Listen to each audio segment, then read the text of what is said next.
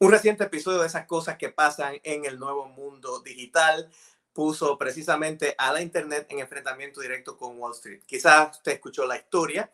Se trata de cómo un grupo de internautas coordinándose en un foro de la plataforma Reddit y usando plataformas de inversión en línea lograron alterar artificialmente el precio de la acción de la empresa de las cadenas de tiendas GameStop, que son cadenas de, tiendas de videojuegos, y pusieron a correr a unos cuantos fondos de inversión millonarios de Wall Street.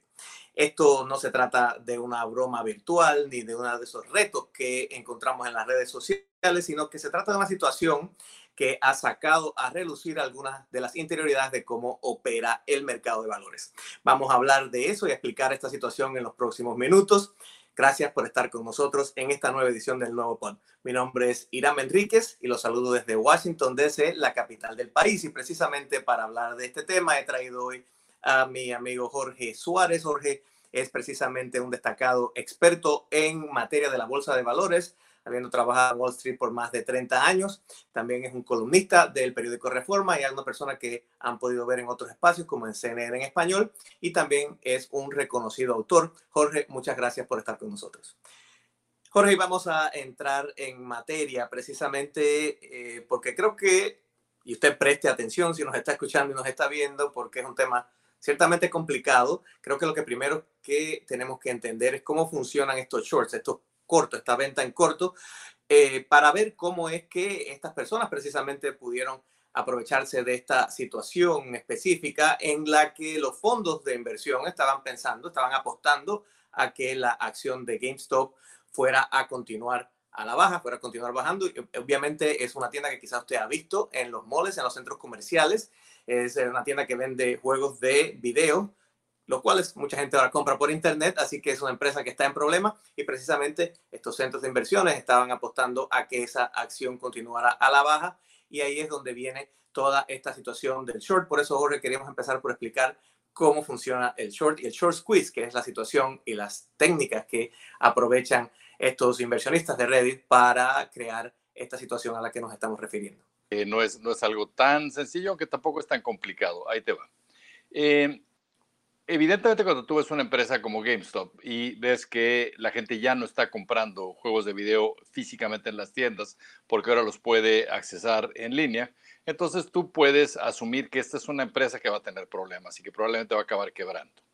Eh, en los, el mercado accionario, algo que todos sabemos es que tú puedes comprar la acción de una empresa que va a crecer, a la que le va a ir bien y que en el tiempo pues tu acción va a ir valiendo más y es una forma de ganar dinero la pregunta certeza es, bueno, ¿y yo cómo gano dinero si tengo la certeza de que el precio de esa acción va a bajar a lo largo del tiempo? Y para hacer eso, lo que haces es lo que se denomina una venta en corto. En general, el principio es el mismo. O sea, algo que siempre hemos oído cuando eh, eh, se oye de inversiones en bolsas que te dicen compra bajo, vende alto, buy low, sell high. Pero no necesariamente lo tienes que hacer en ese orden. O sea, no necesariamente tengo que primero comprar bajo y después vender alto puedo hacerlo al revés. Puedo primero vender alto y después comprar bajo. ¿Cómo lo hago? Pues la forma de hacerlo es que evidentemente cuando vendo alto estoy vendiendo algo que yo no necesariamente tengo, pues porque yo no tenía esas acciones ahí en mi portafolio. Entonces lo que hago es que salgo y pido prestadas acciones de un tercero. A este tercero le pagas algo, digamos, por ese préstamo él de todos modos ahí las iba a tener en su portafolio, gana algo por, haber, por habértelo prestado y lo que tú haces es que las vendes en el mercado en el momento que las recibes con la esperanza de que a lo largo del tiempo vas a ir pudiendo comprarlas más baratas y tú le vas a regresar el mismo número de acciones que él te prestó, pero vas a tener una diferencia en precio que te va a favorecer a ti. y esto, básicamente, y esto es básicamente lo que habían hecho precisamente estos fondos de inversión multimillonarios porque es una una cosa que hacen comúnmente cuando ven que las acciones pues están a la baja en, en, ciertas empresas. ¿Es así? Absolutamente. Esto es algo que hacen siempre, que lo han hecho durante mucho tiempo. Es una forma de ganar dinero en eh, mercados que están a la baja o detectando empresas que tienen problemas y esto eh, ocurre todos los días. Ahora, lo que sabemos, y eso siempre ha sido así, o sea, esto no es, no es algo nuevo, es que esta operación tiene un riesgo. Tiene dos riesgos. El primero, si yo quedé contigo, tú ya me prestaste tus acciones de, este, de la empresa y yo sé que te las tengo que regresar en X fecha El riesgo que yo tengo es que no tengo idea de cómo las voy a poder comprar más adelante. Cuando tú compras una acción, por ejemplo, a 10 dólares y la empresa quiebra, sabes que vas a lo más que puedes perder son esos 10 dólares. Pero con un corto tus pérdidas pueden ser infinitas. ¿Por qué? Porque vamos a pensar que tú me prestaste tu acción, yo la vendí en el mercado en 10 dólares y creo que la voy a recomprar más barata. Pero empieza a subir y subir y subir. Si se va a 100, voy perdiendo 90. Si se va a 1000, voy perdiendo 990. Si se va a un millón, o sea, no hay límite en cuánto puede subir. Entonces, primer problema es ese. O sea, yo tengo que comprar y eh, tengo el compromiso de hacerlo eh, porque tengo que regresar tus acciones. El segundo compromiso que yo tengo es que el, banco de inversión donde estamos haciendo la inversión, o sea, donde estamos haciendo esta operación, tiene que asegurarse que yo voy a tener los recursos para regresar de tus acciones. Es decir, está checando que yo tenga con qué pagar, porque si no, sabe que voy a quedar mal contigo y ellos no lo pueden permitir. Entonces puede llegar un punto donde yo tenga tal nivel ya de pérdida que me fuercen a liquidar mis posiciones para poder comprar lo que yo quedé contigo que yo te iba a regresar. Eh, eso es a lo que le dicen un margin call. Y eso es el, el, gran riesgo que tienen las operaciones en corto, que en cierta forma pueden tener, eh, eh, está abierta la posibilidad de pérdidas infinitas, digamos. Claro, pero, naturalmente pues es algo que se estima que no va a pasar si han analizado que esa acción va a continuar bajando. Sin embargo, ahí es donde viene este grupo de gente que en Internet, entonces, eh, cuando estos fondos de inversión pues tenían ese plan de esperar que estas acciones siguieran bajando para luego poderlas eh, hacer el, corto, pues precisamente empezaron a hacer compras de estas acciones y obviamente esto hace que estas acciones suban de precio. esta es la idea. Hace dos cosas. Hace que estas acciones suban de precio y hace que estas acciones estén escasas en el mercado porque ellos las están comprando. Entonces, eh, y ellos saben muy bien que yo, porque tengo corto, tengo que salir a comprarlas a fuerza. Entonces, lo que están aprovechando en cierta forma es que saben que yo no tengo alternativa más que salir a comprar y lo que me están forzando es que yo salga a comprar, aunque esté perdiendo hasta la camisa, porque te las tengo que regresar a ti que me las prestaste. Entonces, ah. esa es la operación. Ah, ahora, Jorge, esta gente que en Internet pues vio que esta acción estaba haciendo ese movimiento en el foro este de Reddit, donde están comentando eh, todo esto y empezaron a comprar estas acciones, esto no están haciendo nada ilegal. Absolutamente no. Eh, o sea, todo esto que estamos diciendo es información pública. O sea, tú puedes meterte en, en, la, en la bolsa, digamos, y puedes saber cuánto hay de cortos de cualquier empresa. Eso es lo que se llama el open interest. es información pública. O sea, yo sé cuánto hay de, eh, inversionistas que eh, deben acciones, digamos, que van a tener que salir a comprar. Un factor usualmente que alguien considera de, para pensar que a corto plazo el precio de una acción podría subir, aunque la empresa, digamos, detrás de la acción no sea muy buena, es que hay muchísimo open interest, lo que quiere decir que muchos van a tener que salir a comprar simplemente para regresar las acciones que les prestaron. Entonces, eh, esto es información pública. Aquí lo único que hubo que hicieron ellos particularmente bien es que se coordinaron entre ellos para todos salir a comprar una sola que fue el caso de GameStop. Entonces, eh, le hicieron este short squeeze a los fondos que estaban muy cortos esta acción y por eso les provocaron una pérdida enorme. Eh, eh, pero entonces en Internet mucha gente está viendo esto como David contra Goliat, es, digamos, una revolución de los inversionistas más pobres, la gente común, contra estos fondos millonarios de inversión. ¿Te, acuerdas tú de, ¿Te acuerdas tú de aquel chiste de las hormiguitas que estaban muy enojadas de que cada vez que pasaba el elefante les echaba a perder su casita, ¿no? Y un día se juntan todas y se les suben y lo quieren ahorcar. Bueno, más o menos eso es lo que estamos viendo aquí. Un montón de pequeños inversionistas que se van contra estos tremendos fondos de miles de millones de dólares y les provocan un, golpazo. Ahora, eh, eh, les salió esta vez, pero no necesariamente les va a seguir saliendo. Es decir, es posible que eh, en otras ocasiones no midan bien lo que está pasando o que los fondos ya estén prevenidos de que este es un riesgo. Y entonces realmente lo que estos inversionistas pequeños están haciendo es que están comprando acciones de una empresa que está muy mal, o sea, están comprando una empresa que no tiene futuro. Entonces, están corriendo el riesgo de ellos tener que acabar quedándose con esas acciones y de repente nada más ver cómo se les desploma el precio, porque en efecto es una empresa que tiene muchos problemas. Eh, eh, eso te iba a comentar porque, bueno, eh, yo como inversionista también, estos inversionistas pequeños, sí me puede parecer una, una cosa maravillosa que esté pudiendo hacer mucho dinero con una acción de GameStop ahora, pero realmente es riesgoso para ese inversionista pequeño que participó en esto porque eh, no creo que las ventas de, juegos de video de GameStop vayan a subir de la noche a la mañana. Eh, Exactamente. o sea, esto, esto, puede representar un riesgo también, no es algo que, que uno puede Exactamente. hacer a la ligera. Absolutamente. Ahora, algo que sí es muy importante subrayar, Irán, porque he oído cualquier cantidad de podcasts como este, donde expertos hablan sobre esto, ¿no?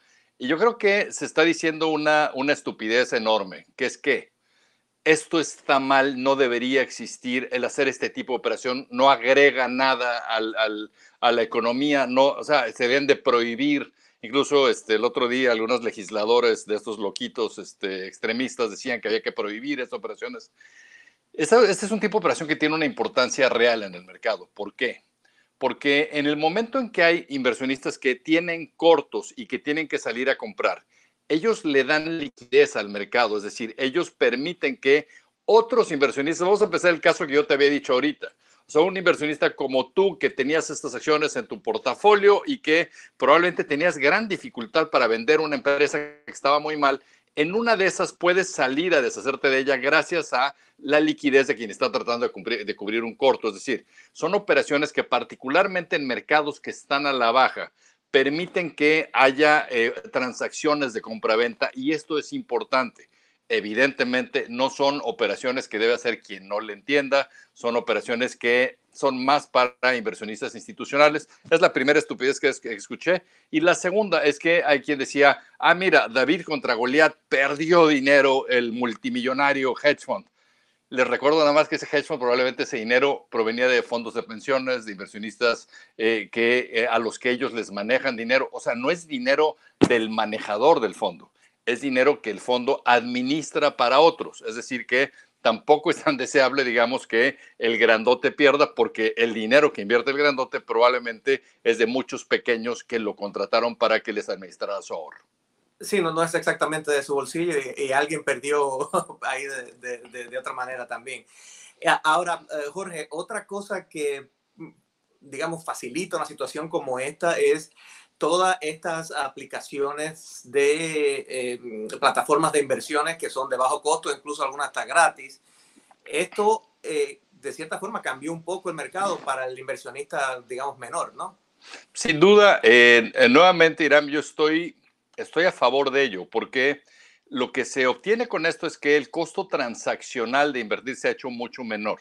Y eso es algo positivo. Lo que se está provocando también con todo esto es que nuevamente haya mucho más liquidez en los mercados, lo cual a todo mundo favorece, porque eh, eh, es algo que hace que los precios, digamos, de las acciones alcancen los niveles, digamos, teóricos que deben de tener, porque hay muchas transacciones de compra y venta y muchas opiniones, digamos, participando en determinar ese precio, que es lo que quieres. Ahora, eh, lo que puede ser negativo en todo esto es que haya quienes eh, estén especulando de más sin entender lo que están haciendo. Y esto sin duda es algo que puede ocurrir. Y pues ahí el, ah, tema es eh, básicamente que, que, los intermediarios no tengan claro cuál es el perfil del inversionista al que le están dando servicio para tratar de asegurarse que entiende lo que está haciendo. Sí, no, y obviamente eh, eh, eh, hay muchas personas ahora que tienen acceso a todo este tipo de aplicaciones y eso facilita ciertas compras, pero la mayor parte de nosotros, el mayor acercamiento que tenemos con la bolsa, precisamente como mencionaba, son nuestros planes de retiro. Y no es que, o sea, hay que tener mucho cuidado cuando se hacen este tipo de cosas. Ahora, quería preguntarte con respecto a las consecuencias que ha tenido toda esta situación. Entonces, bueno, van estar más preparados, ya está eh, hay legisladores que están tratando de reunirse para analizar la situación. ¿Cómo crees que esta situación va a cambiar la manera en que, en que estas aplicaciones están facilitando el, mercado para los inversionistas menores? Yo creo que eh, algunos de los temas que podrían tratar de, de regular, digamos, es asegurarse que estas aplicaciones estén difundiendo información real, ¿no? o sea, que no, no estén manipulando el mercado a partir de información eh, que no esté corroborado, que sea engañosa, o etcétera, ¿no? Esa es una. Yo creo que la otra es asegurarse que hay un tema de suitability, es decir, que el perfil del inversionista que está haciendo este tipo de operaciones sea el adecuado para lo cual el que debe decidir eso es el intermediario y tiene que asegurarse que eh, eh, le hacen al, inversionista las preguntas adecuadas para saber que ese inversionista entiende el riesgo, sabe lo que está haciendo, entiende eh, que puede perder mucho dinero haciendo X operación. O sea, que, que haya este, este tipo de, de comprobación, digamos, del perfil técnico de quien está invirtiendo. Eso es importante, pero eh, yo creo que dentro de todo, yo creo que esto, en mi opinión, acaba siendo algo más positivo que negativo, porque implica que más gente esté eh, aprendiendo y esté entendiendo mejor cómo funcionan los mercados. Y ahora desde el otro punto de vista, desde el punto de vista de la persona que tiene algún dinero que quiere invertir, pero no es mucho y que piensa que está, puede usar estas aplicaciones o que ve algo que pueda a primera vista parecer atractivo, como esta situación de GameStop ¿qué le podemos aconsejar a la gente que está en ese caso que tiene que mirar para no meterse en un problema?